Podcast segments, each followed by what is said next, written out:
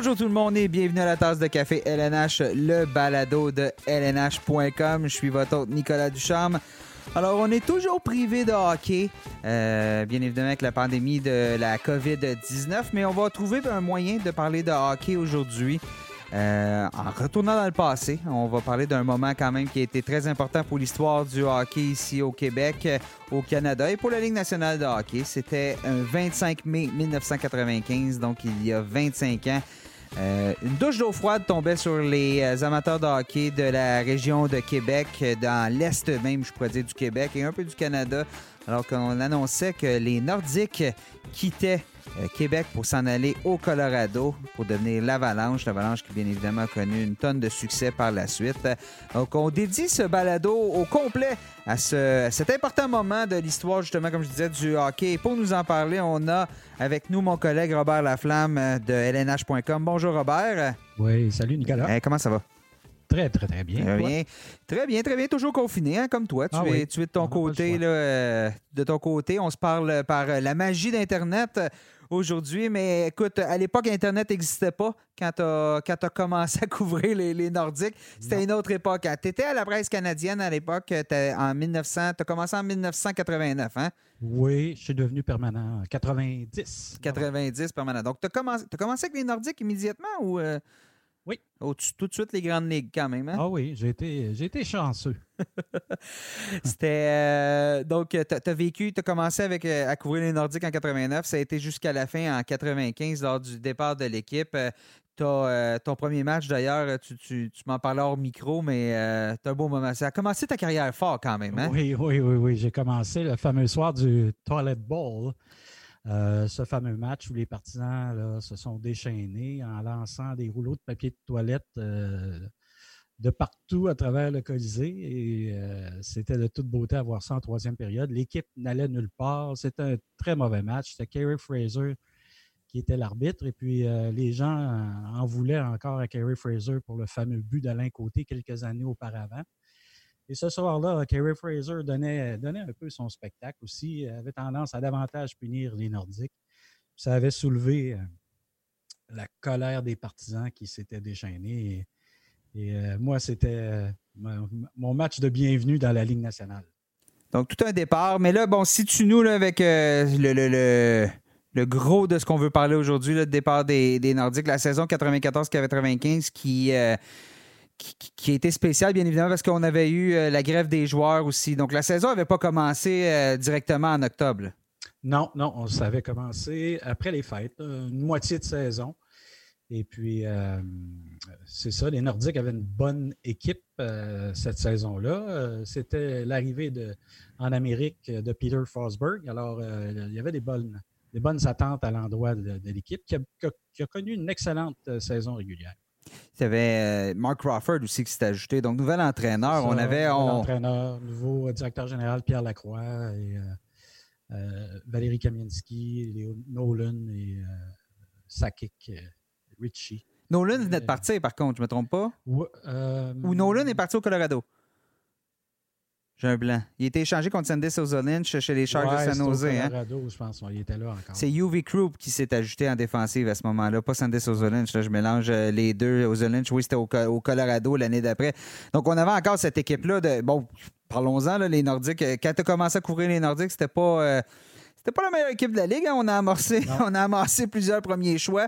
On avait eu l'échange Lindros aussi, qui, euh, la transaction Lindros qui euh, a, a- a bâti cette équipe-là. Quand même, on avait obtenu beaucoup pour Eric Lindros, dont, dont Forsberg. Donc là, tout tombait en place pour cette équipe-là. On voyait que, le, je veux pas dire, même, même avant, là, on se souvient qu'en 93, là, lors de l'élimination des, des Canadiens par les Canadiens de Montréal, pour la, qui avait été gagnée la Coupe Stanley, cette équipe-là déjà là, promettait. Mais là, on voyait que le- le- la limite était. Le sky était de. Sky is the limit, comme on disait sûrement euh, sur la Grande Allée. Oui, l'équipe euh, entrait dans sa phase vraiment très solide et puis euh, on voyait des beaux jours poindre à l'horizon. Finalement, ces beaux jours-là, ben, comme on le sait, ça a été au Colorado. Hein? Ça a été au Colorado après justement avoir fait l'acquisition d'un certain gardien de but qui euh, les avait éliminés en 93. Donc on se replace lors de cette, euh, ces dernières journées-là. Euh, parlons un peu de comment ça s'est passé. Bien évidemment, on était en séries éliminatoires. On a remporté le titre. On avait été champion de l'Association de l'Est. on entre en série par la grande porte. On affronte les Rangers de New York. Et ça a mal tourné pour les Nordiques.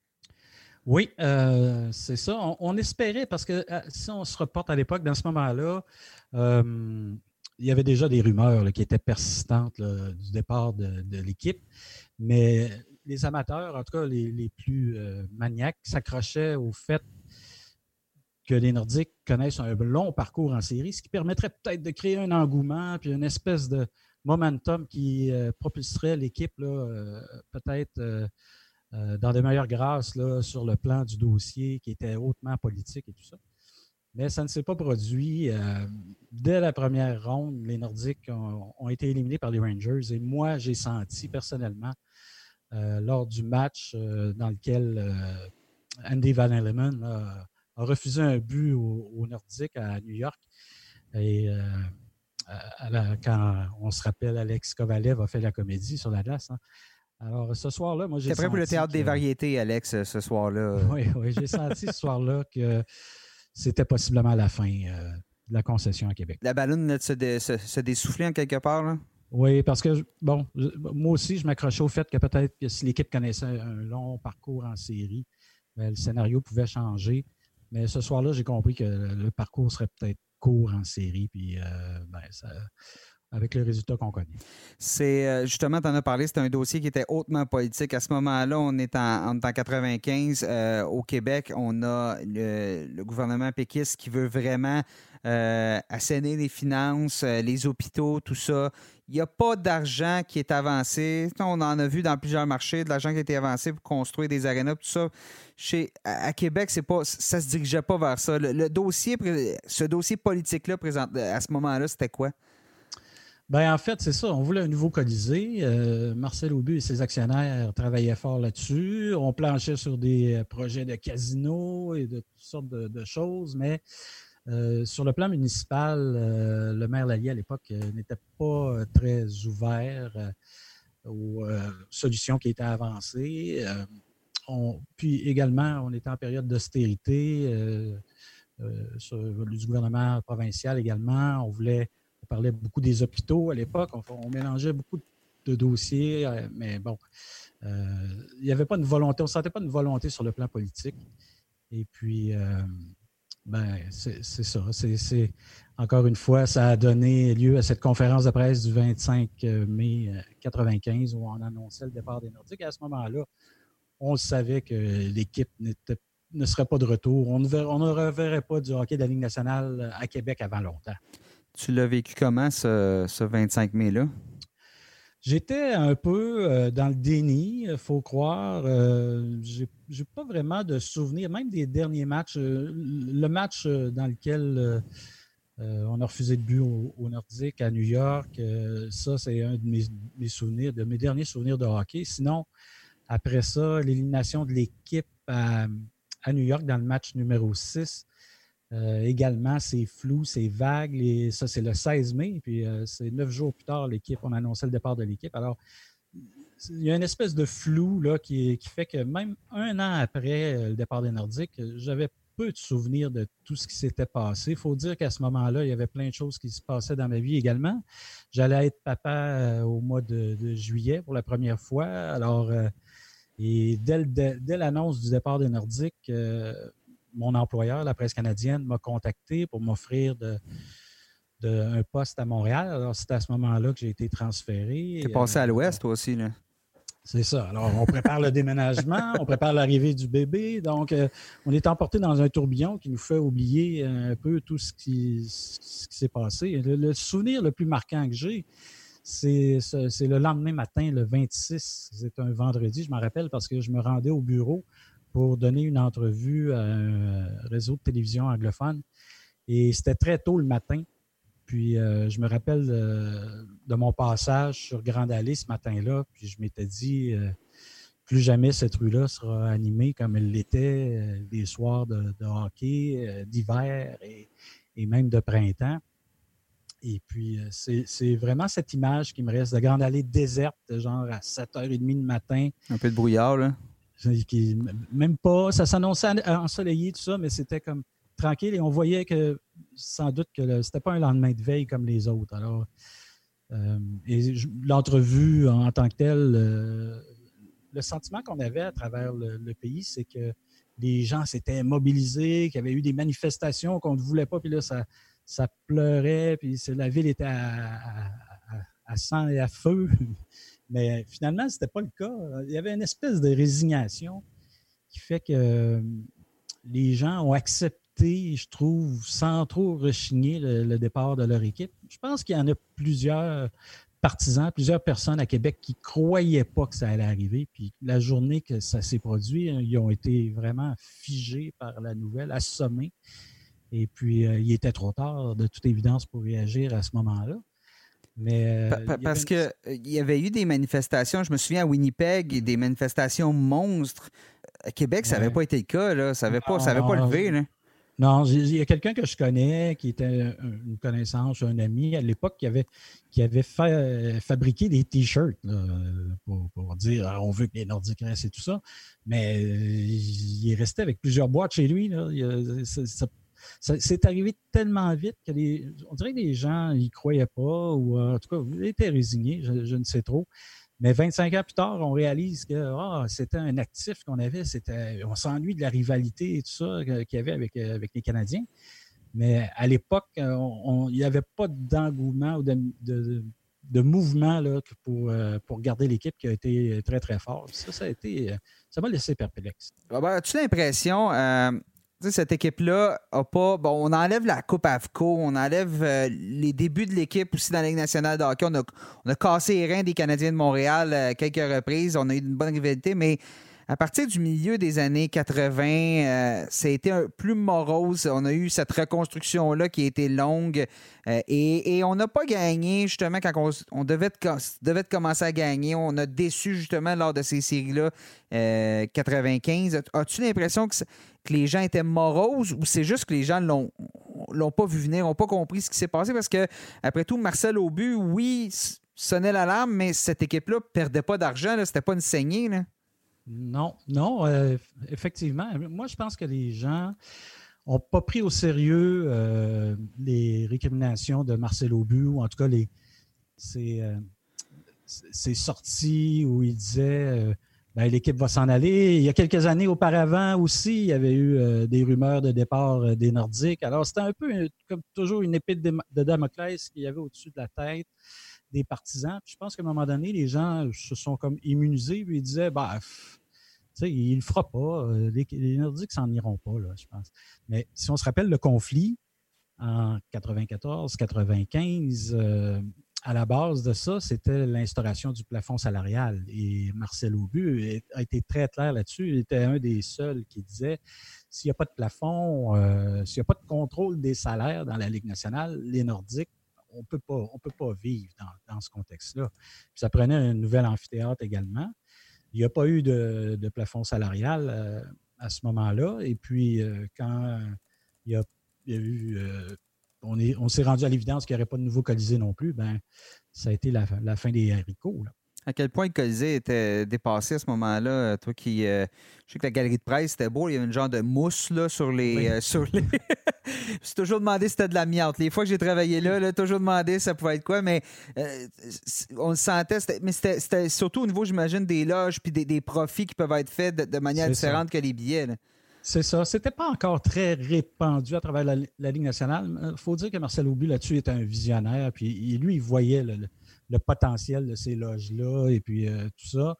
Et euh, moi, je trouve que le Colisée, à ce moment-là, aurait pu encore faire l'affaire quelques années, mais effectivement, tôt ou tard, ça aurait pris un, nouvel amphithéâtre.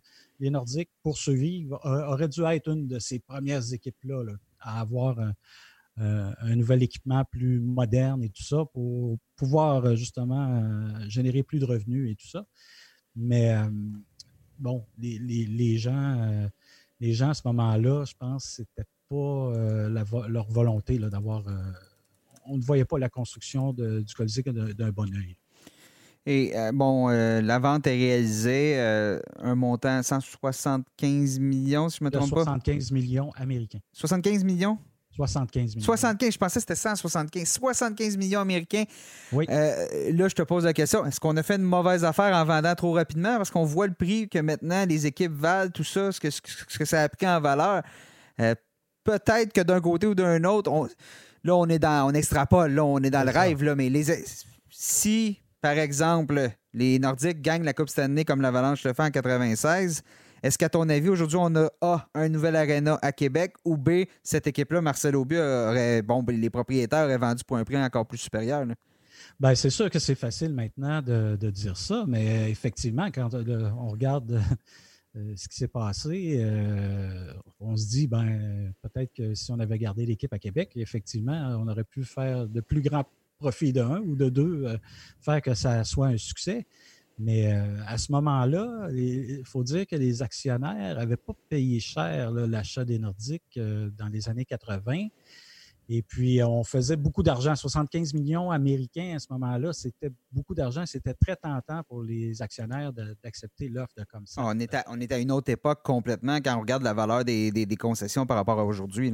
C'est ça. Et puis, bon, si on avait eu des actionnaires un peu plus euh, mordus de hockey qui auraient été intéressés à, ce qu'on sauve l'équipe et qu'on la garde à Québec, vraiment, ben, ils auraient pu effectivement être récompensés de beaucoup plus d'argent plus tard. Mais euh, bon, euh, ça, c'est euh, à, ce moment-là, comme je le disais, on on pouvait pas connaître l'avenir. Savoir que le sport spectacle connaîtrait une explosion sur le plan financier et des concessions à travers l'Amérique de la sorte. Quand on regarde aujourd'hui, il y a un aréna qui, bon, qui a du hockey junior, mais qui, cette aréna-là, ça avait, été bâti à l'époque. On l'a bâti finalement. C'est ça qui est la grande ironie de cette chose-là. là oui, c'est ça. On, est prêt à accueillir une nouvelle équipe, mais bon, euh, c'est peut-être trop peu trop tard cette construction-là, mais quand même. Euh, je pense que Québec, à ce moment-là, euh, si on parle du, centre Vidéotron, avait besoin d'un équipement digne de ce nom pour des, spectacles. Que ce soit ouais, les spectacles, effectivement, ou même les grands événements. Mais bon, on, retourne à ce 25 mai-là et dans les jours qui ont suivi tu disais, que les, tu disais que les gens étaient un peu euh, incrédules, n'y croyaient pas vraiment, mais as-tu, senti un mouvement dans la population? Qu'est-ce qui, la population réagit comment à ce moment-là? Vraiment pas. Euh, non, non, non. Devant le fait accompli, là, ça a été vraiment. Un abandon? oui, c'est ça, carrément. Euh, c'est ça, on n'a pas. il était trop tard, de toute façon. la transaction avait été effectuée, tout ça. Et puis, non, c'était une espèce de, résignation. Moi, je me rappelle euh, mon enfant est venu au monde, euh, mon fils, euh, le 26 juillet 95, et puis la vie a continué. J'ai un de mes collègues anciens, ben, pas anciens collègues, mais de mes collègues sur le beat des Nordiques qui m'a appelé cette journée-là pour me féliciter et tout ça. Il me faisait part de ses appréhensions pour la suite des choses parce que lui, il avait couvert, il a commencé à couvrir les Nordiques depuis leur début, même dans, pas leur début dans leur MH, mais depuis leur leur passage dans la MH et pendant toute leur euh, durée de vie dans la Ligue nationale. Puis ils se demandaient ce qu'ils allaient faire à l'automne. Évidemment, il y avait la Ligue internationale, je pense, qui. Les rafales, oui. C'est ça, mais bon, euh, il était un peu euh, perdu face à ce qu'il attendait tout ça. Puis une semaine, deux semaines plus tard, il est décédé dans un accident d'automobile. Donc, ça vous fait réaliser c'est ça. C'est ça, qu'il n'y a pas juste le hockey dans la vie, puis que euh, moi, personnellement, j'ai rapidement tourné la page, mais comme je disais tantôt, c'est peut-être un mécanisme d'autodéfense qui, qui s'est enclenché pour me faire. Euh, parce que ça faisait cinq ans que je couvrais cette équipe-là. On avait la chance de voyager avec l'équipe dans le même avion, de vivre dans les mêmes hôtels et tout ça. C'était c'était le job de rêve là, que j'avais pour commencer euh, ma carrière dans le métier. Puis, euh, ouais, puis y avait aussi, tu parles, tu parles, toi, il y a des choses qui t'ont, qui t'ont distrait de ça. Le Québec au complet était distrait par bon, ce qui se passait avec le référendum, le mouvement souverainiste, tout ça. Euh, j'ai l'impression la, la, tête des gens était ailleurs. ce serait arrivé quelques années avant, quelques années après. On aurait peut-être eu une différence au niveau de la réaction des gens, mais là, tout le monde était concentré, particulièrement bon, à, Québec et je, je pense dans cette partie-là de la province qui est beaucoup plus, qui a beaucoup plus voté oui que le reste de la province. Donc, il y avait, il y avait cette je veux pas dire, cet autre rêve-là pour plusieurs qui existait, qui n'était pas celui de garder une équipe de hockey, c'était secondaire. Ce qui était important, c'était le pays. Là. Oui, les fameuses conditions gagnantes. pour une équipe de hockey aussi, c'était la même chose. Euh, euh, ils n'ont pas été réunis. La volonté politique n'était pas là. Et puis, euh, les gens étaient ailleurs un peu à ce moment-là. On n'y croyait pas trop. Et puis, ça a été des conditions perdantes, finalement, pour les Nordiques qui ont, provoqué leur départ. Puis, tu as raison, il y avait un contexte aussi social euh, là-dedans aussi qui n'est pas négligeable. Pourtant, y a un moment où ça, aurait été le temps d'acheter des votes avec un amphithéâtre, ça aurait été là, Le Parti québécois était au pouvoir, euh, mais bon, on a Lucien Bouchard. C'était Lucien Bouchard, je pense, qui était aux finances à ce moment-là et bon, qui a décidé que non, on va préférer les hôpitaux. Euh, visiblement, la réaction des gens, il ne s'est pas trompé, ça n'a pas créé de tollé dans la société.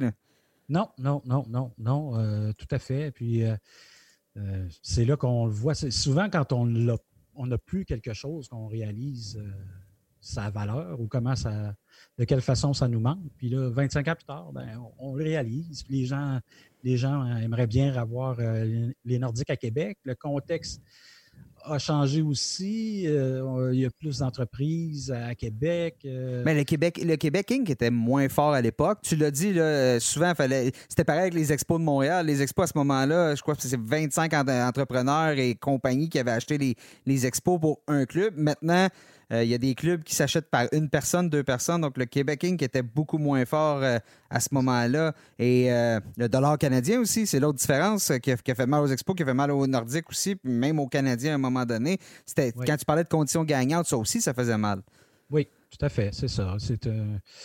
C'est beaucoup de choses ensemble qui font que c'est ça. On a perdu cette équipe-là, puis on, on espère la revoir. Le, Parle-moi donc tes, bons souvenirs. Tu disais que tu voyageais avec l'équipe euh, à l'époque. Euh, la différence entre couvrir les Nordiques par rapport à couvrir les Canadiens comme tu le fais aujourd'hui, comme on le fait tous les deux, là, euh, à quel point c'est différent? Moi, je n'ai pas connu cette époque-là. J'aurais aimé ça, mais je ne l'ai pas connu. À quel point c'est différent? Mais c'était la belle époque. Puis mes, collègues me le disaient quand j'ai commencé, mes, mes, les vétérans me disaient Tu es vraiment chanceux, tu arrives vraiment dans une belle époque.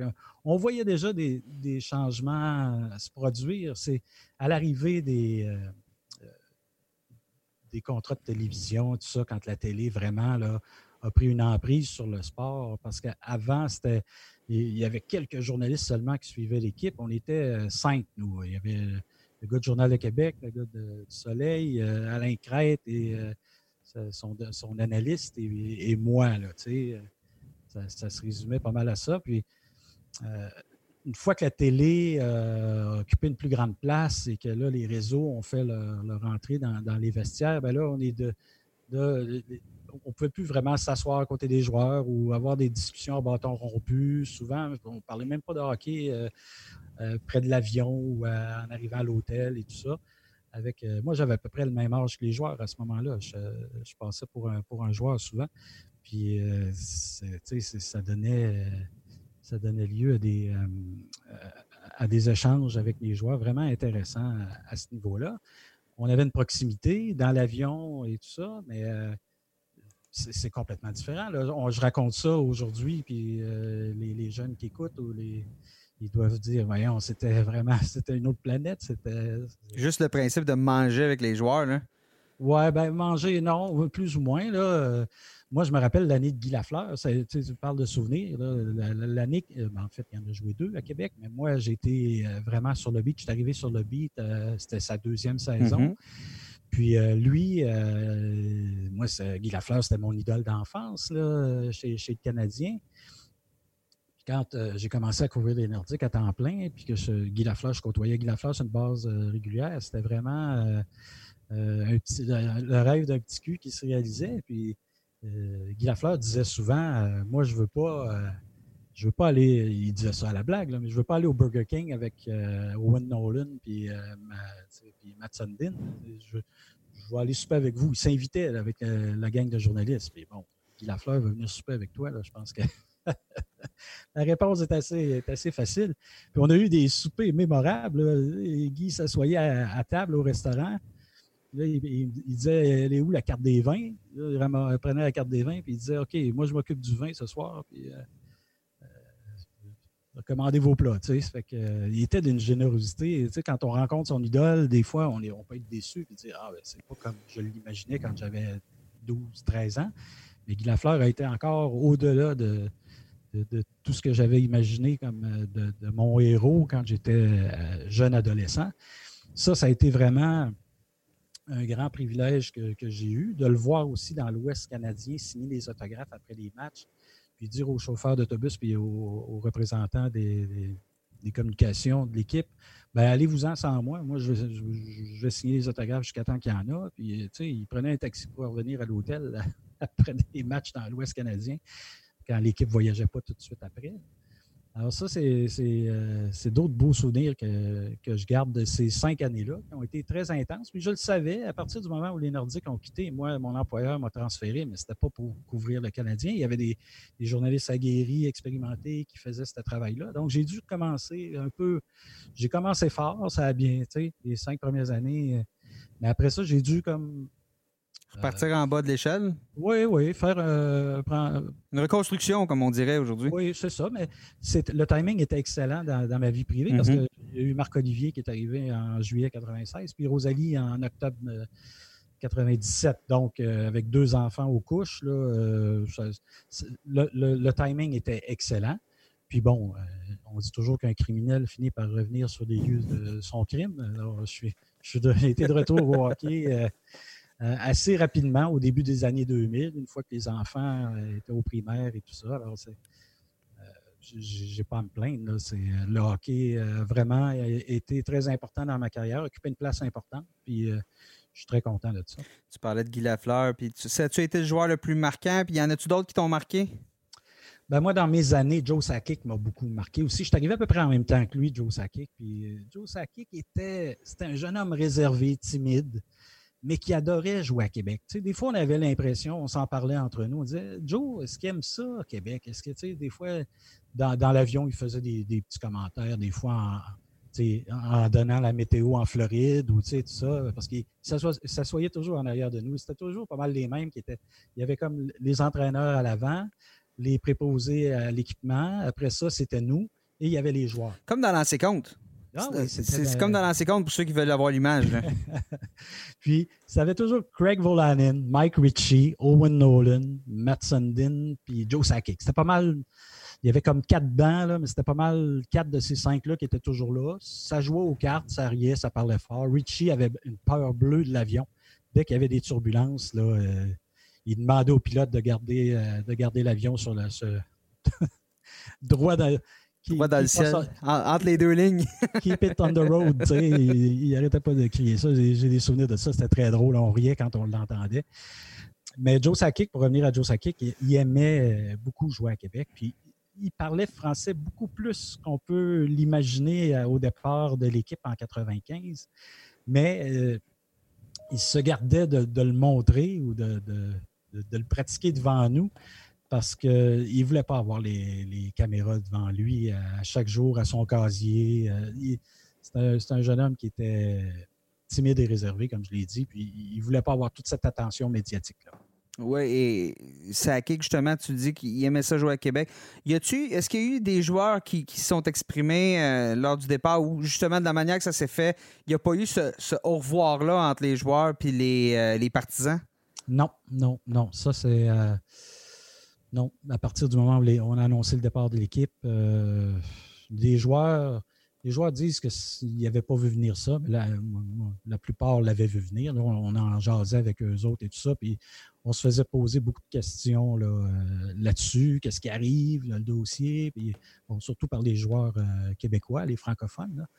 Mais c'est ça. Euh, un des souvenirs que j'ai euh, du départ de, l'équipe, c'est qu'à un moment donné, quelqu'un qui m'a dit Hey, euh, à tel endroit, ils vendent l'équipement, des pièces d'équipement des joueurs et, ils font une vente des barras. Je me suis précipité là pour avoir quelques souvenirs, puis il restait presque plus rien. J'ai ramassé un casque de Craig Volanin, puis des, trucs comme ça, mais c'est comme ça un peu que l'équipe a quitté. On a vendu des des pièces d'équipement, puis euh, les joueurs euh, n'ont pas pu, étaient déjà retournés chez eux. C'est ça, je m'en dis. Euh, mais as-tu l'impression que les rumeurs qu'il y allait, tout ça à propos d'un déménagement, ça a peut-être joué dans cette série-là contre les Rangers, ou les Rangers ont juste été plus opportunistes que les, que les Nordiques lors de cette série-là qui, s'est terminée en six matchs?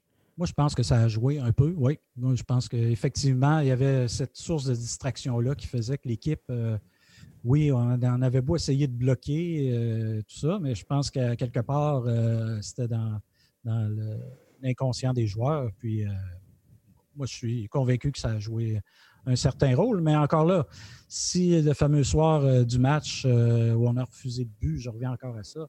Si on accorde ce but-là, puis que les Nordiques gagnent ce match-là, alors on a une toute nouvelle série. Moi, c'est vraiment ce soir-là que, que j'ai compris que, ouais, c'est un peu comme dans, comme dans le film Retour vers le futur. Un événement vient peut-être changer la donne pour les dix prochaines années. Ces dix prochaines années, ben, c'est celui-là. L'Avalanche fait l'acquisition de, de Patrick Roy. Si Patrick Roy ne lève pas les, les, bras vers le ciel, peut-être que l'Avalanche ne gagne pas la, la, Coupe Stanley. Peut-être que. On est dans les peut-être. Mais, mais, mais disons-le, on avait passé proche par le passé d'une transaction pour envoyer Patrick Roy à Québec. Oui, oui, oui, avec. Euh, Owen Nolan, Stéphane Fizet. Oui, c'est ça. Euh, dans le temps de Serge Savard. Oui. Serge euh, Savard en a déjà parlé de ça. Fait qu'à ce moment-là, on, euh, autre chose, si les Nordiques restent à Québec, est-ce que le, Canadien change Patrick Roy à Québec? Jamais. Je pense, tu penses pas? Non.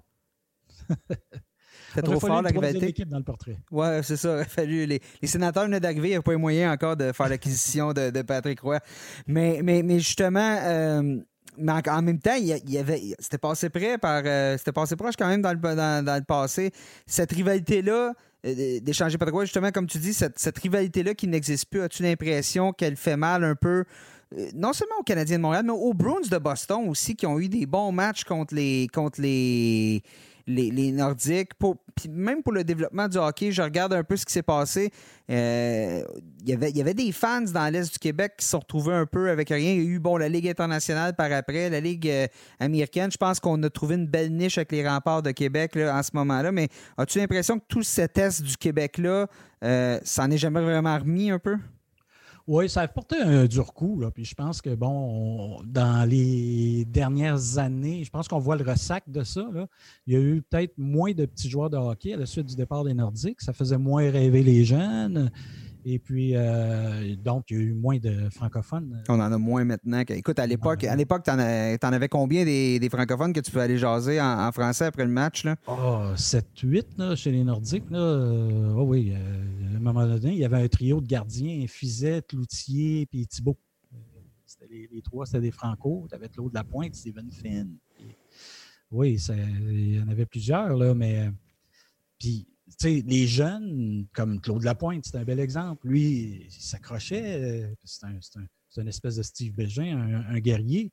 Puis lui, il se disait, ben, à un moment donné, j'ai peut-être la chance de jouer euh, pour, une, des deux équipes euh, du Québec. Puis c'est arrivé avec les Nordiques. Les Nordiques lui ont donné sa chance. Puis j'ai su comment c'est arrivé. Si ce pas les Nordiques de Québec, il n'y a pas d'autre équipe dans la Ligue nationale qui, qui lui donne une chance. Donc, lui a pu faire carrière dans la Ligue nationale grâce aux Nordiques. ça, ça, créait le rêve, ça suscitait des, ambitions chez les jeunes qui voyaient ça et qui disaient ah, ben moi, je veux être comme Claude Lapointe, ou, ou comme Stéphane Fizette, ou euh, comme euh, tout autre Québécois qui évoluait pour une des deux équipes euh, du Québec. Mais là, oui, moi, je pense qu'il y a eu un lien, c'est sûr, avec le fait qu'on a moins de Québécois dans la Ligue nationale. Bob, ce fut un plaisir de te parler de tes souvenirs, tes quelques, souvenirs par rapport à ton début de carrière dans, le, journalisme. Euh, si tu avais, avais un mot de la fin à dire sur les Nordiques, un dernier souvenir, un dernier moment, ça serait quoi? Ben moi, euh, je me, moi, je me rappellerai que les gens, quand moi j'ai commencé, les, puis c'était dans des années vraiment difficiles, mais les gens étaient très, très fiers de leur équipe. Puis, ils, ils, étaient derrière leur équipe, les, Nordiques jusqu'au bout, et puis, bon, la force des jeunes et tout ça. Des super jingles aussi que je récite ah encore assez souvent au bureau, hein, tu le sais. oui.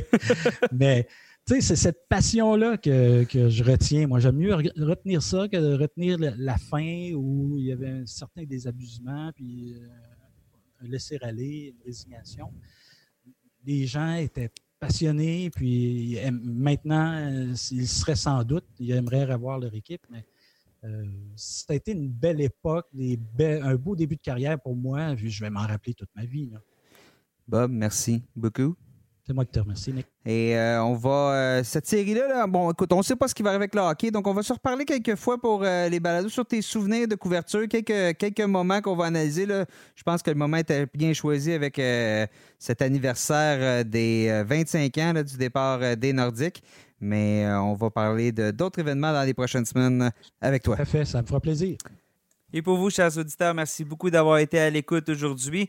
On vous invite à nous suivre. N'hésitez pas à nous suivre sur euh, votre plateforme de diffusion préférée, que ce soit Spotify, Apple, Google, Deezer. Faites une recherche, vous allez nous trouver. Vous pouvez aussi visiter bien évidemment le lnh.com. Même s'il n'y a pas de match, là, on vous tient. Euh, on, tente de vous divertir, de vous intéresser avec ce qui se passe. Plusieurs textes euh, qui s'en viennent aussi à propos du repêchage. Donc, euh, n'hésitez pas à nous visiter. Et comme je disais un peu plus tôt, euh, on reconnecte très prochainement pour un nouveau balado de la tasse de café LNH.